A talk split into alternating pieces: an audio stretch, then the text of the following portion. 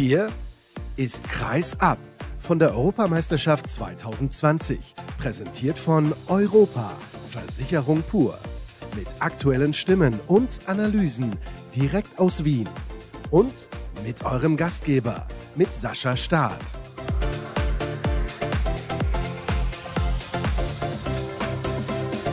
Es wird international heute in der nächsten Sendung von Kreisab. Schön, dass ihr mit dabei seid. Es ist nämlich offizieller Medientag aller Mannschaften in der Hauptrundengruppe in Wien. Und bei mir steht Stine Bjerre, früher Jorgensen, jetzt Mortensen. Sie ist die Ehefrau von Kaspar Mortensen, dem Linksaußen, der auch einige Jahre in Deutschland gespielt hat. Und ich weiß gar nicht, wo hast du Deutsch gelernt? In Dänemark schon in der Schule?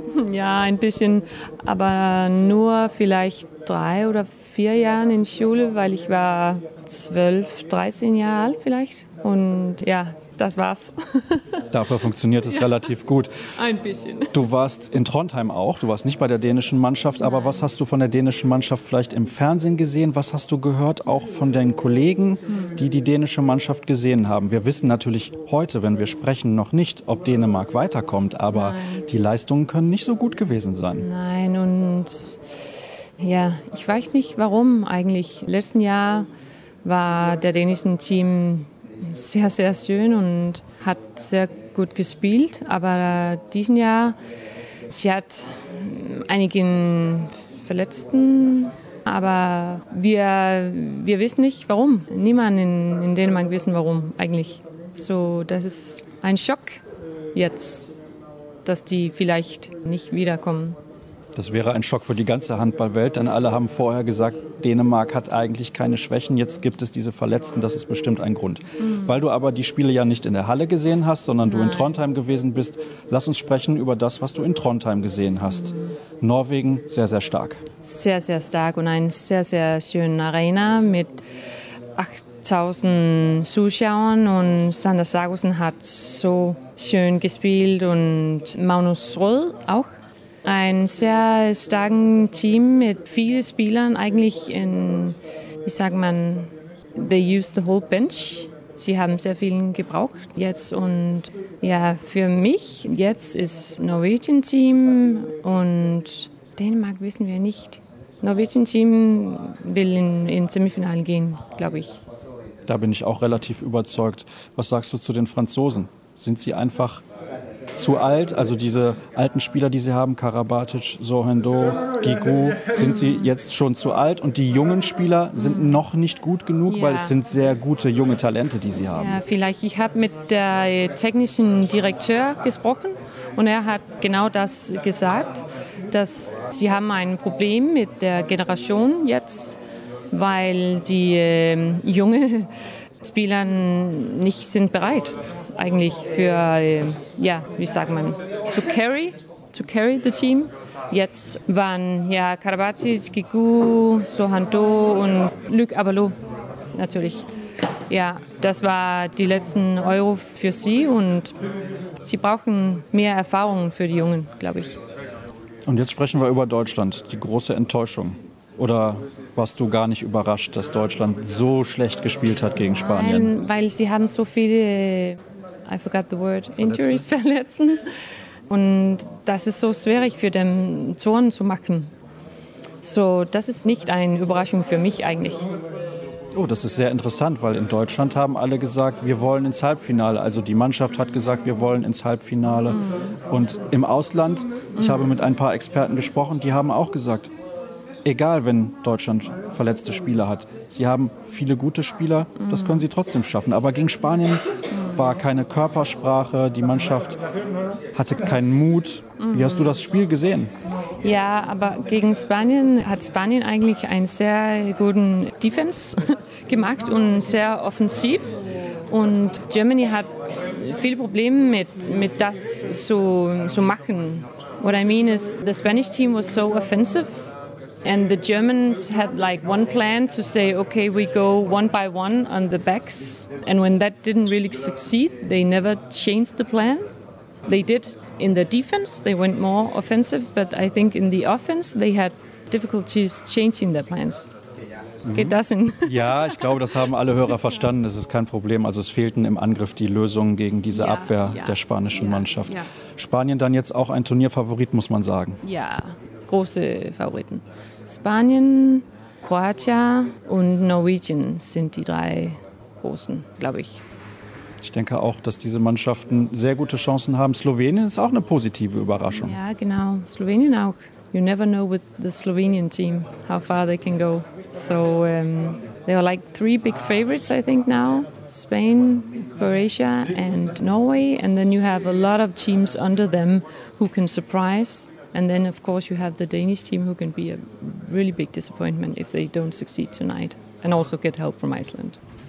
Glaubst du, es gibt großen Druck auf Nikola Jakobsen, wenn Dänemark nicht weiterkommt? Könnte es vielleicht sogar sein, dass sie sagen, wir wollen mit dir nicht weiterarbeiten? Kann ich mir nicht vorstellen. Er ist mit der Mannschaft Weltmeister geworden eigentlich. Gerade erst vor einem Jahr. Mm, Is it okay I answer in English? Yeah. No, I don't think they will put him aside if they don't succeed. He has made a good job with the Danish team so far. He's world champion. They are qualified for the Olympics. So, of course, there's a pressure on him now, but he's not going to lose his job if they don't go through. Dann gucken wir mal, ob das heute Abend funktioniert. Wenn ihr diese Sendung hört, kennt ihr wahrscheinlich schon das Ergebnis. Stine, vielen Dank. I'm sorry for my Ist gar kein. Problem, nein, ist gar kein Problem. Ich habe am Anfang gesagt, dass es international wird. Es bleibt international, aber mit Juri Schewtsov und Ales Pajovic und auch mit Lino Scherber habe ich Deutsch gesprochen. Das spricht er zwar nicht so oft, aber es hat einigermaßen funktioniert. Und dann gibt es hinterher am Ende noch einen deutschen Experten. Wer das ist, das weiß ich jetzt noch nicht. Aber wir machen jetzt die erste Pause. Dranbleiben.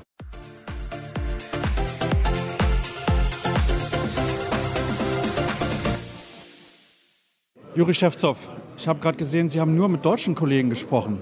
Es wäre ja schade, wenn sich in Weißrussland niemand für Ihre Mannschaft interessiert, die so tollen Handball spielt. Doch, doch, wir haben schon sehr viele Journalisten aus Weißrussland und die sind hier, aber ich habe Deutsche früher nicht getroffen. Ich war woanders. Ja, und darum, die sind an mich jetzt angekommen. Sonst ist alles okay. Wie war es denn in Ihrer Vorrundengruppe in Graz? Sind Sie zufrieden mit dem, was Ihre Mannschaft so gezeigt hat? Wir haben unsere Pflicht gemacht. Das, was wir vorgenommen haben, das haben wir gemacht. Und, aber viele reden jetzt über dieses Spiel gegen Kroatien, wo wir unglücklich gespielt haben. Nicht, dass wir vorgenommen haben. Das hat bei uns nicht geklappt. Aber gut, das ist Kroatien. Die waren besser, klar besser. Und darum akzeptieren wir, gehen weiter. Aber wenn man jetzt sieht, dass Weißrussland sich eigentlich etabliert hat, schon bei einer Europameisterschaft in den letzten Jahren, müssen Sie insgesamt auch mit der Entwicklung sehr zufrieden sein. Früher haben immer gesagt, das ist nur die Mannschaft von Rutenka, aber davon sind wir mittlerweile weit entfernt. Das stimmt, das stimmt und das freut uns, dass unsere Arbeit von unseren Trainer und alle das Arbeiten hat sehr gut geklappt und darum das freut uns Entwicklung in unserem Land, Warum ist denn die Entwicklung so positiv? weil wir arbeiten. Früher war die andere Strukturen, jetzt haben wir was verändert in Strukturen, im Bereich und ich glaube in nächsten mm, ja, fünf, sechs Jahren, wir müssen nicht jetzt klagen, dass wir keine Nachwuchsspiele haben. Und das ist, was uns ehrt, diese Arbeit von Jugendtrainer. Und das vorher war nicht der Fall. Und das ist im Prinzip der ganze Geschichte. Wie sehr hilft denn, dass mit Meschkow Brest eine solide Mannschaft auch in der Champions League dabei ist oder hat das gar keinen Einfluss auf diese Nachwuchsarbeit? Ja, schon, aber es ist sehr gering, weil bei Mischkow Brest sehr viele Ausländer sind. Aber gut, gibt es auch unsere Spieler in dieser Mannschaft. Und im Prinzip, das ist nur Popularisierung in unserem Land, Handball in unserem Land. Wir müssen natürlich auch über das Spiel gegen die deutsche Mannschaft sprechen. Wo muss denn Ihre Mannschaft besonders gut sein, wenn sie dieses Spiel gewinnen will? Auch jetzt, wenn ich fange jetzt von der Akteurin in Deutschland Reihe, dann muss ich jetzt sagen, wir müssen fast jede Spieler ausschalten. Darum, wir gucken auf uns selbst. Wir müssen in erster Linie auf unser Spiel konzentrieren. Und es ist für jeden klar, dass in diesem Spiel Deutschland ist Favorit. Dann können Sie sich ja auf Ihre 5-1-Deckung konzentrieren. Die spielen Sie so gerne. Wir haben auch 5-1 und 6-0 Deckung, ja. Und wir haben auch Überraschung, aber das ist in diesem Fall ist sehr schwer. Ja. In diesem Fall ist sehr schwer zu sagen, wir spielen jetzt 6-0 oder 5-1. Wir müssen ins Spiel reingehen und mal gucken, wie das alles Spiel entwickelt. Dankeschön.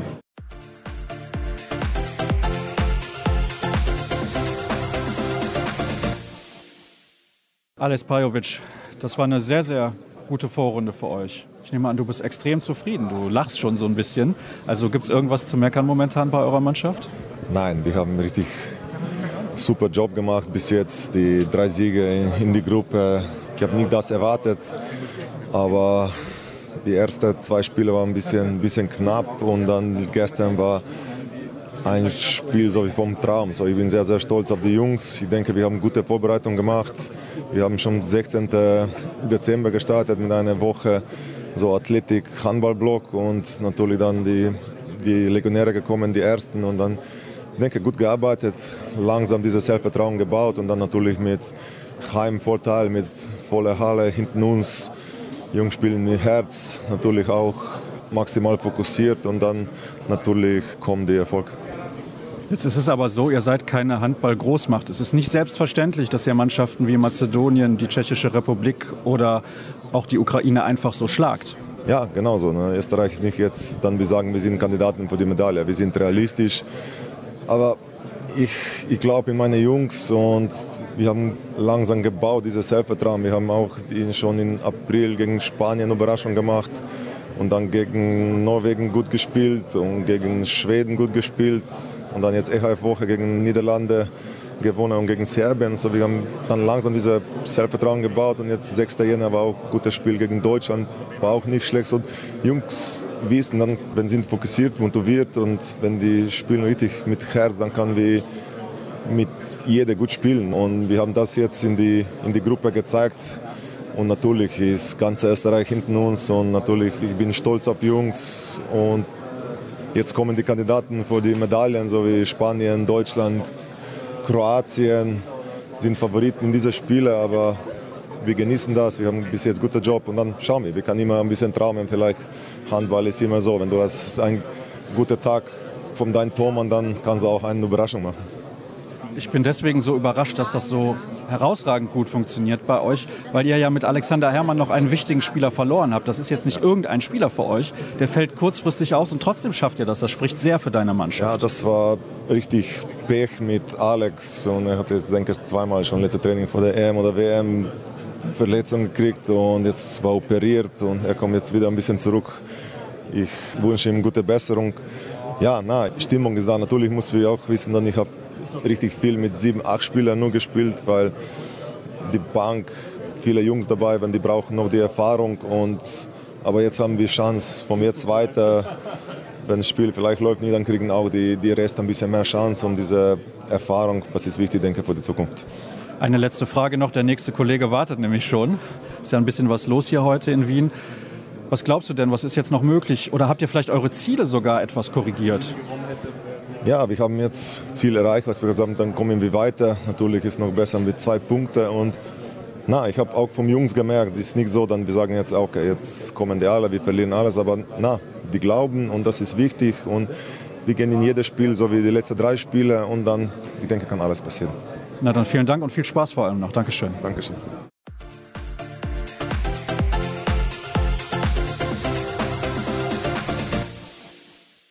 Lino Cerva, ich denke, Sie müssen sehr zufrieden sein mit der Vorrunde in Graz mit Ihrer Mannschaft. Ah, nein, es sind nur drei Spiele. Wir haben noch vier Spiele. Das sind schwere Gegner. Morgen ich habe Österreich, dann Deutschland, dann Tschechien, dann in Finnisch Spanien. Ich habe noch sehr schwere vier Spiele. Ist zu früh. Wir müssen warten. Was muss Ihre Mannschaft denn noch besser machen? Immer in Defense, in Attack, aus Gegenstoß, alle. Immer ist möglich, dass du bist besser. Auch mein Team. Ja, ich hoffe, das ist sehr wichtige Aber. Mit Aber du gewinnen. Mit Angriff, nur wenn du hast nur Angriff, verloren gehen. Muss sein, ist Base. Das ist immer ist möglich das bessere Spiel. Wir spielen 6-0, 5-1, aber trotzdem beide System muss sein super. Was sind denn jetzt Ihre Ziele? Deutschland kein Punkt im Moment. Kroatien zwei Punkte, Österreich zwei Punkte, Spanien zwei Punkte. Eigentlich ah, Halbfinale. Ist, ist zu früh, ist zu früh. Ja, jetzt ist Überraschung ist möglich jeder Tag. Das ist, ist wichtig. Ich weiß, dass jedes Spiel ist neues Spiel. Ja, Beispiel jetzt Deutschland hat null Punkte, aber noch vier Spiele hier. Ist no finish. Ist beginning. Dankeschön. Okay, Bitte schön.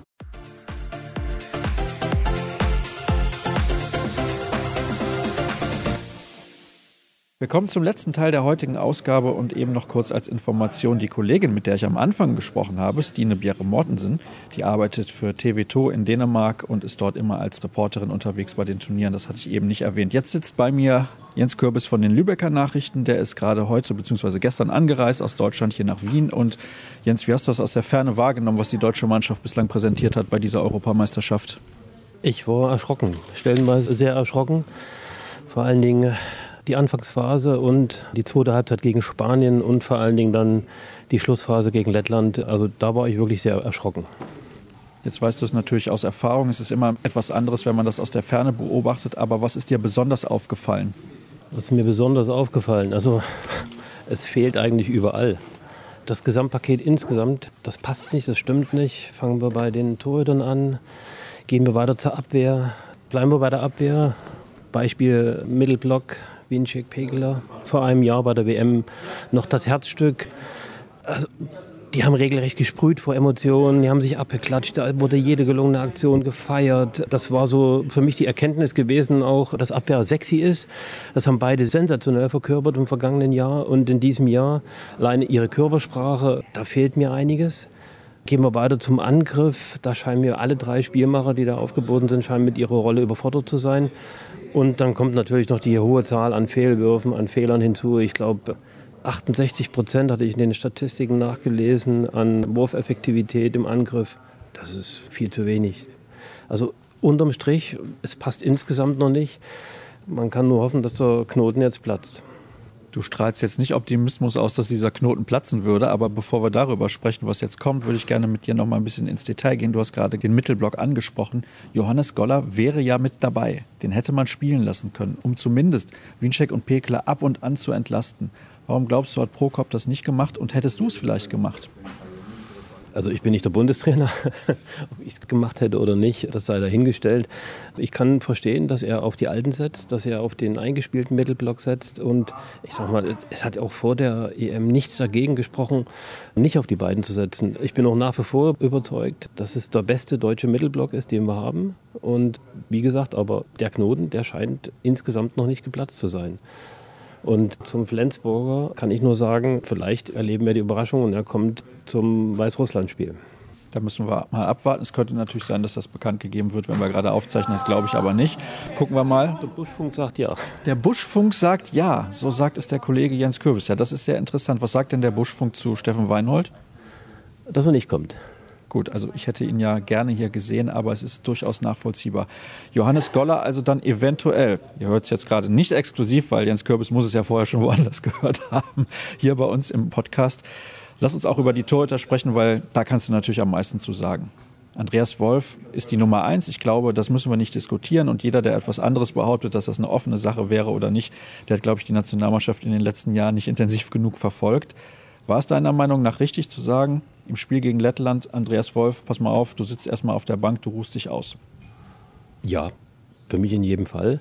Ich habe es auch nicht verstanden, warum Jogi Bitter zur Halbzeit seinen Platz zwischen den Pfosten räumen musste. Gegen Spanien meine ich jetzt. Es war sicherlich von beiden nicht berauschend bis dahin, aber Yogi war für mich der bessere von beiden. Keine Ahnung, was ein Bundestrainer da bewogen hat, ihn rauszunehmen. Unterm Strich bleibt aber natürlich, dass insgesamt die Leistung von beiden noch ausbaufähig ist. Und die brauchen wir auch, die braucht Handball Deutschland auch, um die Hauptrunde erfolgreich zu bestreiten. Denn ohne Torhüter und ohne Abwehr funktioniert es nicht. Das ist die Säule unseres Spiels, das ist die Basis unseres erfolgreichen Spiels. Aber diese Säule, die hat mir in der Vorrunde viel zu bedrohlich gewackelt. Wie wirkt es eigentlich am Fernsehen mit der Körpersprache der deutschen Mannschaft, die meines Erachtens nicht das ist, was es braucht, um bei so einem Turnier erfolgreich zu sein? Keine Überzeugung, kein Selbstvertrauen, kein Mut, kein Risiko. Wie sieht das am Fernsehen aus? Genauso ist es auch rübergekommen, hatte ich ja eben schon gesagt. Also wenn man den Vergleich nochmal anzieht oder sich die Bilder von der WM von vor einem Jahr nochmal vor Augen führt, und explizit, also gerade auch den Mittelblock Winchik Pegler nimmt, die haben mit jeder Faser ihres Körpers da ausgestrahlt, dass sie eine unüberwindbare Mauer sind, dass da keiner dran vorbeikommt. Ich kann mich an Szenen erinnern, da hat Winchik in so einer Wildwest-Manier hat er seine Gegner auch mal an Seiten aus befördert. Gut, da standen in Köln 20.000 Leute dahinter und haben Defense, Defense gebrüllt etc. Und, und, und das hat natürlich auch eine Rolle gespielt, aber das fehlt mir hier. Diese innere Überzeugung, diese Ausstrahlung, also das kam noch nicht so rüber, wie, wie es eben halt vor einem Jahr gewesen ist. Oder ist der ganz andere Punkt, wir überschätzen diese deutsche Mannschaft. Letztes Jahr waren hoch, 2016 waren hoch und dazwischen spielen sie das, was sie können? Schwer. Ich glaube, die Antwort, die werden wir, die erste Antwort darauf werden wir morgen bekommen. Das, für mich ist das ein Schlüsselspiel bei dieser Europameisterschaft. Wenn wir dieses Spiel gut und erfolgreich bestreiten, dann geht auch die Mannschaft, dann geht auch der Trainer, dann gehen, glaube ich, alle auch mit erhobenem Kopf in das Spiel gegen Kroatien dann denke ich auch, dass da was machbar ist, wenn man mit erhobenem Kopf in dieses Spiel reingeht. Ja, und wenn das Spiel morgen in die Hose geht und verloren geht, dann ist eh der Ofen aus. Ich habe schon Kollegen gesehen, die mehr Optimismus ausgestrahlt haben als du. Entschuldige, aber das ist das, was ich so bisher mitgenommen habe und also vom Fernseher muss ich natürlich dazu sagen, mitgenommen habe oder gesehen habe was mich positiv stimmt, um das mal mit einem positiven Fazit beenden zu lassen, also die, die Jungs haben es ja gezeigt und vor allen Dingen auch Woche für Woche zeigen sie es auch in der Bundesliga, dass sie es können. Das sind alles, also von Gensheimer angefangen bis zu Bitter über Kühn, das sind alles Weltklasse-Spieler, das sind Ausnahmespieler auf ihren Positionen. Nur eben halt im Verbund als Mannschaft haben sie es bisher noch nicht hinbekommen. Und ich bin überzeugt, dass der Knoten platzt und dass sie das Ding drehen. Der Turnaround kommt. Okay, positives Fazit zum Ende. Vielen Dank, Jens. Das soll es dann gewesen sein mit der heutigen Ausgabe hier von der Hauptrunde aus Wien, die noch nicht angefangen hat. Aber morgen gibt es dann auch natürlich die ersten Stimmen und die Analyse nach dem Spiel gegen Weißrussland. Alles weitere bis dahin bei facebook.com slash kreisab, bei twitter at kreisab.de sowie bei Instagram unter dem Hashtag und Accountnamen kreisab. Schöne Grüße nach Deutschland. Bis dann.